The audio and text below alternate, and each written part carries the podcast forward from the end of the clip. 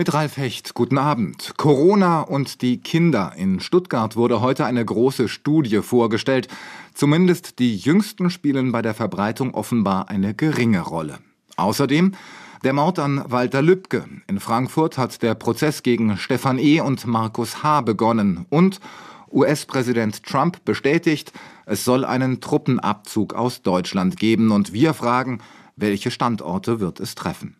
Das und mehr bis halb sieben. Zuerst die Frage, welche Rolle spielen Kinder bei der Übertragung von Corona?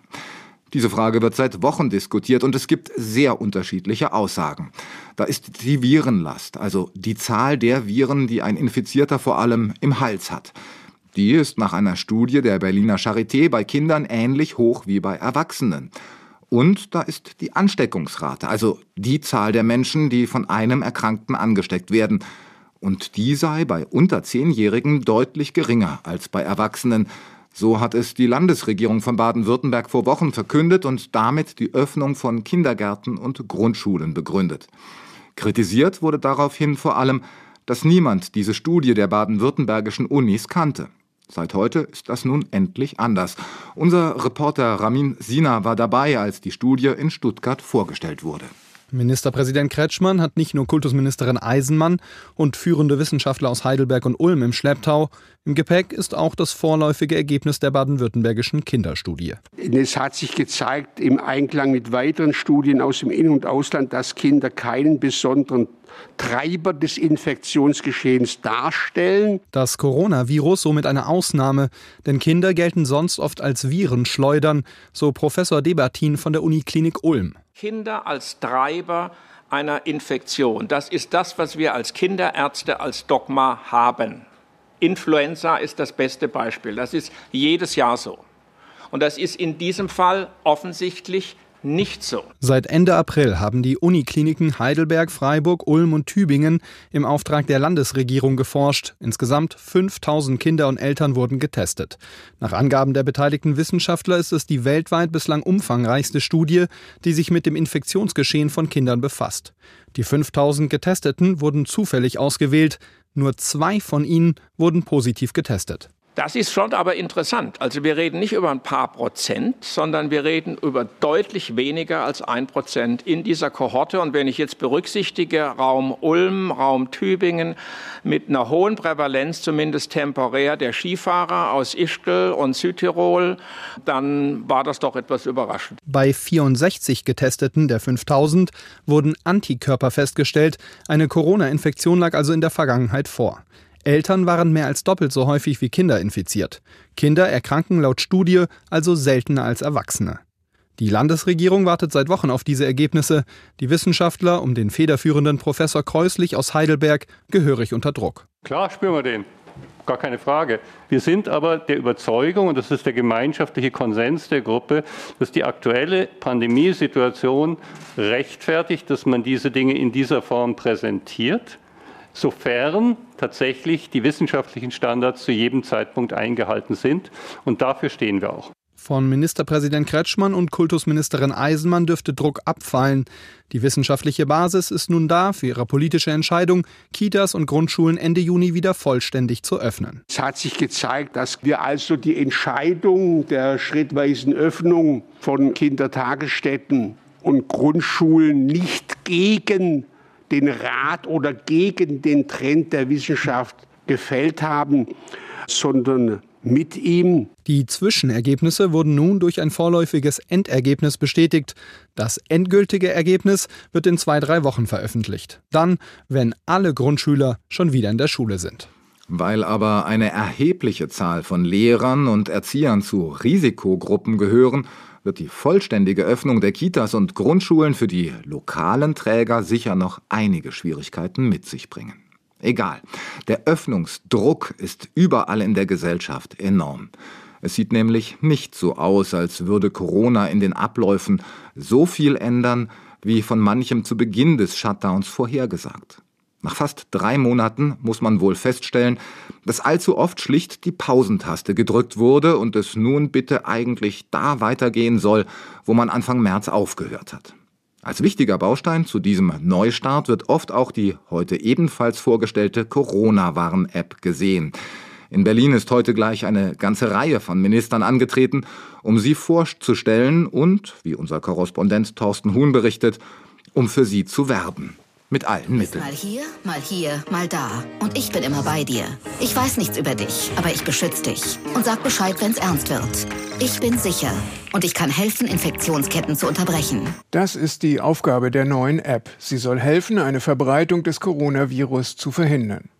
Die Bundesregierung ruft daher die Handybesitzer dazu auf, sich die staatliche Warn-App zu laden. Diese sogenannte Tracing-App alarmiert Nutzerinnen und Nutzer, wenn sie Erkrankten zu nahe gekommen sind. Ist ein Nutzer positiv getestet worden und hat dies in der App geteilt, meldet sie dies anderen Anwendern, die sich in der Nähe eines Infizierten aufgehalten haben. Dann kann man sich, auch ohne Symptome, auf Kosten der Krankenkasse testen lassen. Die App verrät weder Namen noch Standorte. Und damit wirbt Bundesgesundheitsminister Jens Spahn, CDU, für die neue App. Sie wahrt die Anonymität, das ist wichtig. Sie ist freiwillig in jeder Hinsicht. Freiwillig, ob man sie runterlädt, freiwillig, ob man sie dann überhaupt einschaltet und die Bluetooth-Messung einschaltet. Sie ist freiwillig in der Frage, ob man nach einer Positivtestung sich dann entscheidet, andere zu informieren.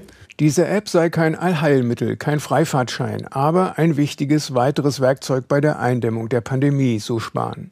Denn wenn es wieder mehr Kontakte mit fremden Menschen gibt, in einer Demonstration zum Beispiel oder in einem Zug, dann kennt man den nicht. Und da hilft die App. Gerade in solchen Situationen macht die App einen entscheidenden qualitativen Unterschied, weil wir eben damit äh, auch diejenigen informieren können über ein mögliches Infektionsrisiko, wenn ein Mitfahrender positiv getestet wird, die wir sonst nie hätten informieren können. Das macht die Kontaktnachverfolgung und das Unterbrechen von Infektionsketten deutlich einfacher und schneller.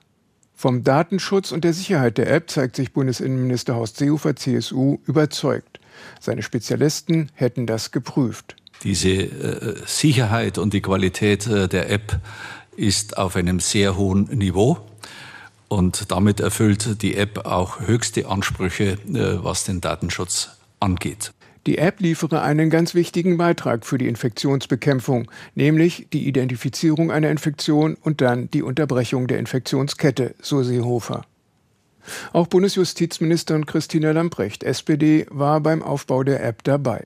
Für sie war die Freiwilligkeit eine der wesentlichen Voraussetzungen für die Annahme der App. Zum einen entscheiden Sie alle selbst darüber, ob Sie diese aus meiner Sicht sehr sinnvolle App nutzen sich also auf ihr Handy aufladen und darüber hinaus entscheiden sie dann wiederum freiwillig, was mit den Daten, mit den Informationen, die sie gewinnen, dann geschieht. Sie entscheiden darüber, ob sie andere informieren. Ich kann nur auffordern, tun Sie das, denn damit schützen Sie auch andere, aber es ist eben in Ihrer Entscheidung. Auch Lothar Wieler, Präsident des Robert Koch Instituts, setzt viele Hoffnungen in die App. Sie entlaste die lokalen Gesundheitsämter bei der Nachverfolgung von Infektionsketten. Gerade diese systematische Nachverfolgung so vieler sei schon bisher ein entscheidendes Kriterium dafür gewesen, dass Deutschland bisher relativ gut durch die Pandemie gekommen sei. Jetzt ist sie also da, die deutsche Corona-Warn-App. Und die Meinungen dazu gehen nach wie vor weit auseinander. Gestern Abend hatten wir in einem Gespräch mit dem Verein Digital Courage die kritischen Anmerkungen. Heute haben wir im Kommentar von Birte Sönnigsen aus unserem Hauptstadtstudio die gegenteilige Meinung. Der Chef des Kanzleramtes Helge Braun hat heute bei der Vorstellung der Corona-Warn-App gesagt, es ist nicht die erste App, aber die beste. Ob es wirklich die beste ist, kann ich nicht sagen, aber es ist eine sehr gute App. Sie ist sicher und sammelt nur wenige wirklich notwendige Daten. Dafür hat sie einige Umwege genommen, aber es hat sich gelohnt. Immer wieder wurde die Bundesregierung heftig kritisiert. Das hat dazu geführt, dass sie den Datenschutz bei der App endlich viel ernster genommen hat. Deshalb können wir jetzt eine datenschutzfreundliche Corona-Warn-App herunterladen. Es wird weder gespeichert, wo man sich aufgehalten hat, noch werden die Daten an einem zentralen Ort gesammelt. Das ist gut so, denn auch im Kampf gegen die Pandemie möchte ich dem Staat nicht einfach zu viele meiner Daten überlassen. Vorbildlich ist auch, wie die Entwicklung dieser App abgelaufen ist. Die Entwickler haben alle technischen Bausteine noch während der Entwicklungsphase veröffentlicht. Deshalb konnte die App von der weltweiten Tech-Community auf Fehler und Sicherheitslücken überprüft werden, bevor sie in den App Stores gelandet ist. Das schafft Vertrauen und bringt Lob von IT-Expertinnen und Datenschützern. Sie finden bislang keine Sicherheitslücken. Ja, all das hat Zeit gekostet. Dafür sind unsere Daten jetzt so sicher, wie es eben geht. Kommt die App dadurch zu spät? Nein. Zwar sind die Infektionszahlen aktuell niedrig, aber durch die Lockerung kommt es wieder zu mehr Kontakten. Die Züge sind voller, es werden wieder Geburtstage in großer Runde gefeiert und der Sommerurlaub steht vor der Tür. Wenn viele mitmachen und die Technik wirklich funktioniert, kann die App helfen, Infektionsketten schneller zu durchbrechen und eine zweite Infektionswelle zu vermeiden. Die Entwicklung dieser Corona-Warn-App hat gezeigt, manchmal kann sogar Deutschland bei der Digitalisierung Vorreiter sein. Wer hätte das gedacht? Zur Vorstellung der Corona-Warn-App der Kommentar von Birte Sönnigsen. Ziemlich genau ein Jahr nach dem Mord an Kassels Regierungspräsidenten Walter Lübcke hat heute in Frankfurt der Prozess begonnen. Angeklagt zwei Männer, die man bei aller Vorsicht wohl guten Gewissens als Rechtsradikale bezeichnen kann.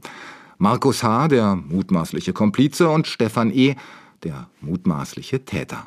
Er soll Walter Lübcke in der Nacht auf den 2. Juni aus kurzer Distanz von hinten in den Kopf geschossen haben. Heike Berufka hat den Prozesstag heute für uns beobachtet und erzählt uns, wie Stefan E. am ersten Tag des Prozesses gewirkt hat. Stefan E. hat ganz ruhig gewirkt, ohne irgendeine Mimik, ohne irgendeine Gestik hat er diesen Prozesstag verfolgt. Er wirkte sehr konzentriert, aber auch irgendwie wie ruhig gestellt. Er wird ja in der Anklageschrift als ein hochaggressiver Mann beschrieben, als einer, der von seiner völkisch-nationalen Grundhaltung getrieben ist, der ja geradezu besessen sein Ziel verfolgt hatte, Walter Lübcke zu töten. Laut Anklage ist er tagelang zum Haus des Kasseler Regierungspräsidenten gefahren, einmal sogar mit einer Wärmebildkamera auf dem Dach, so steht's in der Anklageschrift. Die Bundesanwaltschaft vermutet, dass er damit herausfinden wollte, ob Walter Lübcke zu Hause ist. Wenn man diesen Mann, der da heute zum ersten Mal in Frankfurt auf der Anklagebank saß, sieht und wenn man sich vorstellt, mit welchem schweren Vorwurf er jetzt konfrontiert ist, dann passt das äußerlich kaum. Da saß ein blasser Mann korrekt gekleidet im weißen Hemd zum dunklen Anzug, der den Jackettknopf noch geschlossen hat, bevor er reingeführt worden ist, der überraschenderweise den Mundschutz heruntergenommen hat, als er fotografiert und gefilmt worden ist. Und was steht nun in der 300 Seiten langen Anklageschrift, die heute verlesen wurde?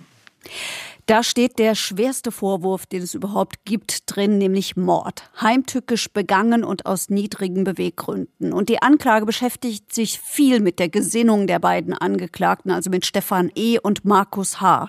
Markus H. soll Stefan E. aufgestachelt haben. Er soll mit ihm Schießübungen gemacht haben und er soll den Kontakt zum Waffenlieferanten hergestellt haben. Vor allem Stefan E. habe auf Lübcke seinen Hass projiziert, heißt es da, seinen Hass auf Geflüchtete berichtete.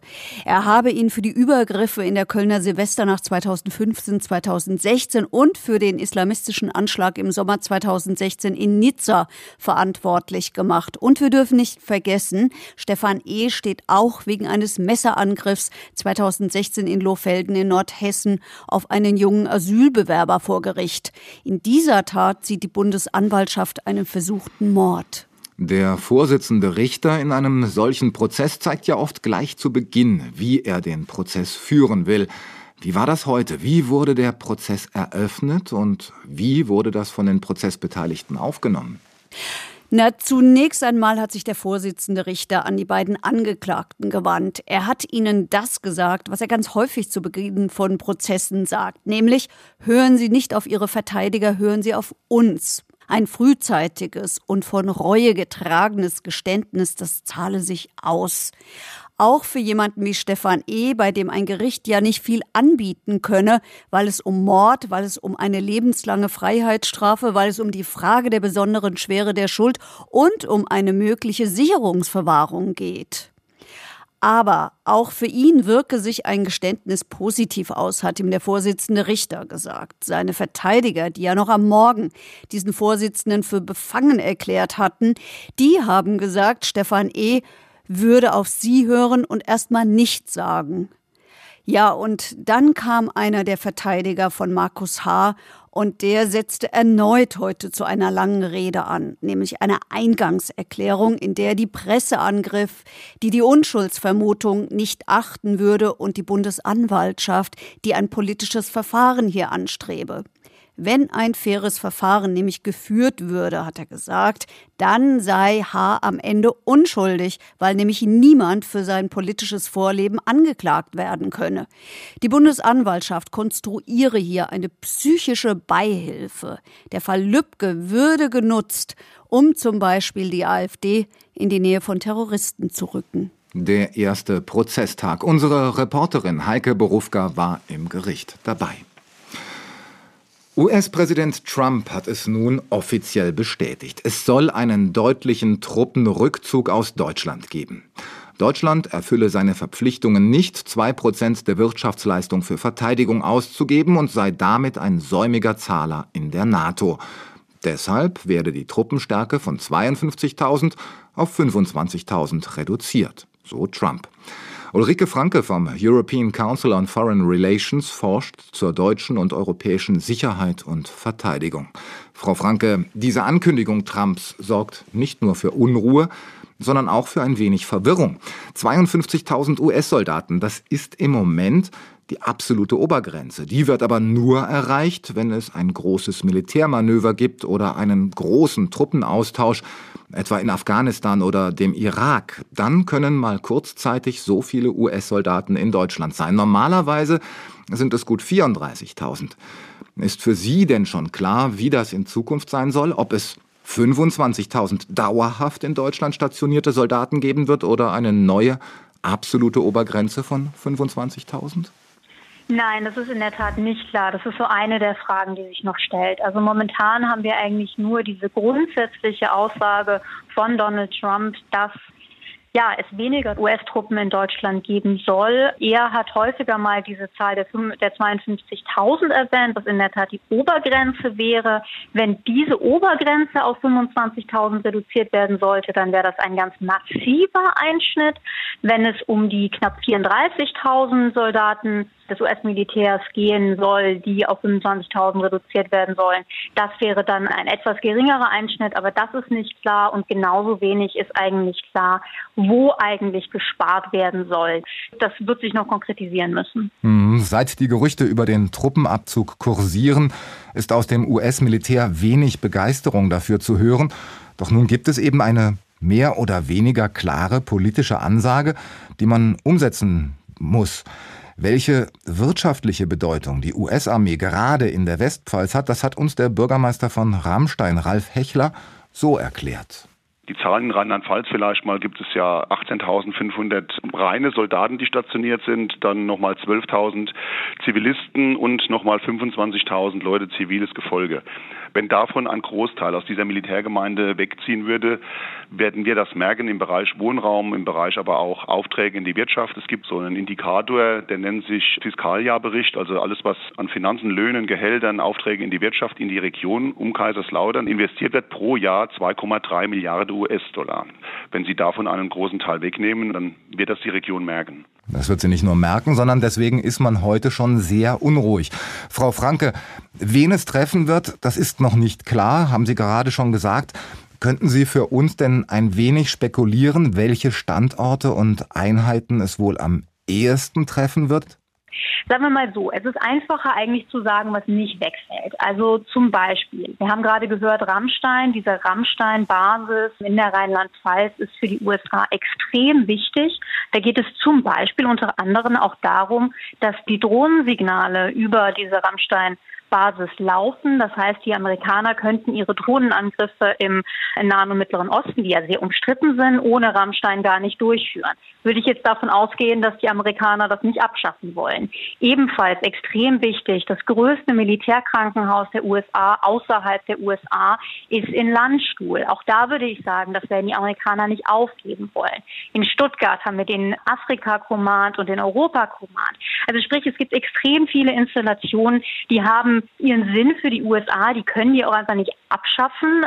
Insofern wird wahrscheinlich versucht, hier und da so ein bisschen einzusparen. Ich könnte mir vorstellen, dass es vielleicht am Ende ja, gewisse Truppenteile trifft, die auch in Bayern stationiert sind. Aber es ist momentan tatsächlich sehr viel Spekulation dabei.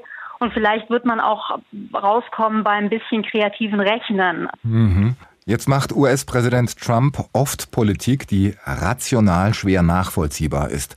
Könnte die Ankündigung jetzt auch bloßer Wahlkampf sein und nach der Präsidentenwahl im November, selbst wenn Trump gewinnt, dann doch deutlich kleiner ausfallen als bisher angenommen und angekündigt?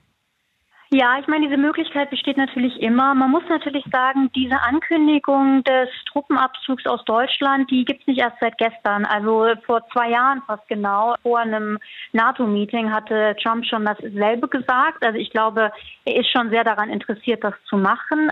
Das Seltsame an dieser Ankündigung ist, dass er argumentiert, das sei dafür da, Deutschland quasi zu schaden oder zu warnen oder eben weil Deutschland nicht genug für seine Verteidigung ausgibt. Das ist ein bisschen seltsam, als dass das eigentlich nicht der strategische Grund wäre für diese Truppenreduzierung. Man könnte einen mehr oder minder vernünftiges strategisches Argument machen und sagen, die USA wollen einfach ihren globalen Fußabdruck in der Welt reduzieren, weniger diese Rolle des ähm, Militärs spielen, Weltpolizisten, genau, wenn sie so wollen. Und vor dem Hintergrund könnte man diese Truppenreduktion ähm, auch erklären. Das tut er aber nicht. Also insofern ist es alles noch so ein bisschen schief und ein bisschen unklar, wie es gedacht ist. Und ich könnte mir auch vorstellen, dass es aus dem US-Militär jetzt erstmal so die Versuchung geben wird, das Ganze so ein bisschen zu verlangsamen, zu hoffen, dass vielleicht Trump seine Meinung ändert. Mal sehen.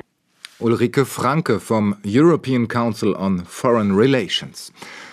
Nicht nur, aber gerade auch in der Pfalz hat man immer wieder zu kämpfen, wenn man mit seinem Mobiltelefon telefonieren will oder es gar als Zugang zum Internet nutzen möchte.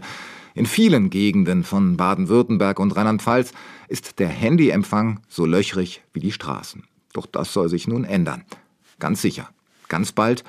Ganz einfach. Unser Berlin-Korrespondent Kai Küstner berichtet über den zweiten Mobilfunkgipfel, der heute in Berlin stattfand. Die für den ländlichen Raum zuständige Ministerin sprach das aus, was Kunden tagtäglich erleben. Raus aufs Land, das heißt äh, leider viel zu oft noch äh, rein ins Funkloch. So Landwirtschaftsministerin Julia Klöckner. Und es ließe sich noch anfügen, rein in die Bahn. Auch das heißt noch viel zu oft rein ins Funkloch. Doch Verkehrsminister Andreas Scheuer gelobt Besserung. In beiden Fällen. 150 Millionen Euro, so Scheuers Ankündigung, nimmt der Bund in die Hand, um die Züge technisch umzurüsten so dass der Zugfunk einfach nicht gestört wird von Mobilfunk und der Zugfunk dann separat laufen kann, sodass die Möglichkeiten frei werden für den Mobilfunk. Im kommenden Jahr soll diese Umrüstung abgeschlossen sein und damit das Telefonieren auch in der Bahn leichter möglich werden. Aber die Funklochjagd, wie es das Verkehrsministerium ausdrückt, beschränkt sich natürlich nicht auf rollende Züge. Die Waffe, mit der die Bundesregierung auf diese Jagd gehen und den gerade auf dem Land zu findenden weißen Flecken zu Leibe rücken will, heißt Geld. So sollen künftig auch Unternehmen gefördert werden, die Mobilfunkmasten bauen, die dann wiederum an die Telekom-Konzerne kostengünstig weitervermietet werden können. Wir halten auch an unserer Zusage fest, bis Ende diesen Jahres 99 Prozent der Haushalte mit LTE zu versorgen. Mit dem auch als 4G bekannten schnellen Internetstandard also, wie Telekom-Chef Dirk Wössner verspricht. Dass 5000 Masten nötig sein würden, um auch den Menschen in entlegenen Gebieten das mobile Telefonieren zu ermöglichen, hatte die Bundesregierung bereits im November vergangenen Jahres errechnet und dafür 1,1 Milliarden Euro zugesagt. Nun geht's an die Umsetzung, wobei es laut Verkehrsminister Scheuer nicht nur aufs Geld ankommt. Wir wollen die Genehmigungszeiten verkürzen von jetzt durchschnittlich 18 Monate auf drei Monate. Begleiten soll die beschleunigte Funklochjagd eine überarbeitete Kommunikationsstrategie. Die soll Ängsten und Vorbehalten gegen die Aufstellung von Mobilfunkmasten entgegenwirken und der Legendenbildung in sozialen Netzwerken Einhalt gebieten. Wir wollen den Mobilfunkausbau und wir werden das in Deutschland weiterhin so machen, dass das Gesundheit und umweltgerecht gestaltet ist. Betonte Bundesumweltministerin Svenja Schulze. Bleibt die Frage, ob das mit der Aufholjagd in Sachen Funklochbeseitigung wirklich so klappt, wie sich die Bundesregierung das vorstellt. Die Corona-Krise habe gezeigt, betonten alle Beteiligten, dass die Netze trotz hoher Auslastung standgehalten hätten. Da, wo es bereits Netze gibt, müsste man fairerweise wohl anfügen. Zwei Mobilfunkgipfel hat die Bundesregierung nun hinter sich gebracht. Es wird nicht der letzte gewesen sein, wie Verena Göppert vom Deutschen Städtetag ankündigt. Ich freue mich schon auf den dritten Gipfel, wo wir hoffentlich auch zurückblicken können, dass wir all das, was wir heute verabredet haben, auch umgesetzt haben. Und das war die Politik in SWR 2 aktuell.